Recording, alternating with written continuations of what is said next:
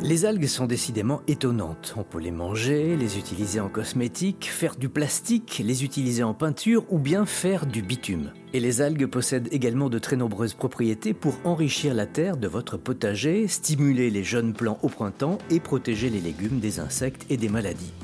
Ce végétal est un précieux allié pour la santé de l'homme depuis de nombreuses années.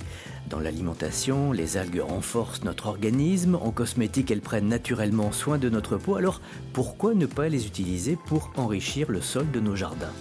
Eh bien, vous pouvez les ramasser et utiliser toutes les algues qui ont été déposées sur le sable en bord de mer. Les algues bleues, les brunes, les rouges ou les vertes.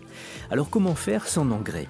Avant d'utiliser vos algues, il faut tout d'abord les dessaler, sinon vous allez brûler vos cultures. Vous les étalez sur le sol pour que la pluie les lave. Vous pouvez aussi les rincer dans un bac. Elles sont alors utilisables telles quelles, mais vous pouvez aussi les laisser sécher pour plus tard.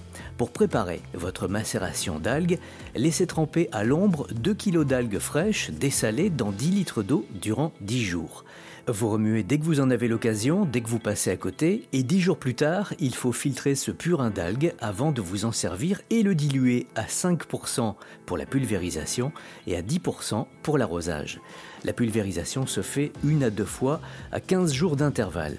Alors, si vous n'avez pas l'habitude ou bien si cette technique vous semble contraignante et compliquée, vous avez aussi la possibilité de vous procurer des engrais déjà tout préparés par une petite société qui se situe à la source d'un des plus gros gisements de zoster de France, autrement appelé Varec, sur le bassin d'Arcachon.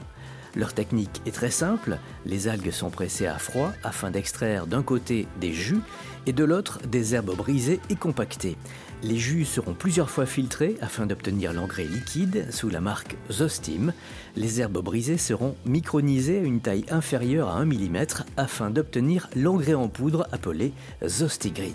Si vous n'avez pas eu le temps de tout noter, ce que je peux comprendre facilement, rassurez-vous, je vous mets tous les liens, toutes les infos sur notre site rzn.fr et sur l'appli mobile RZN Radio.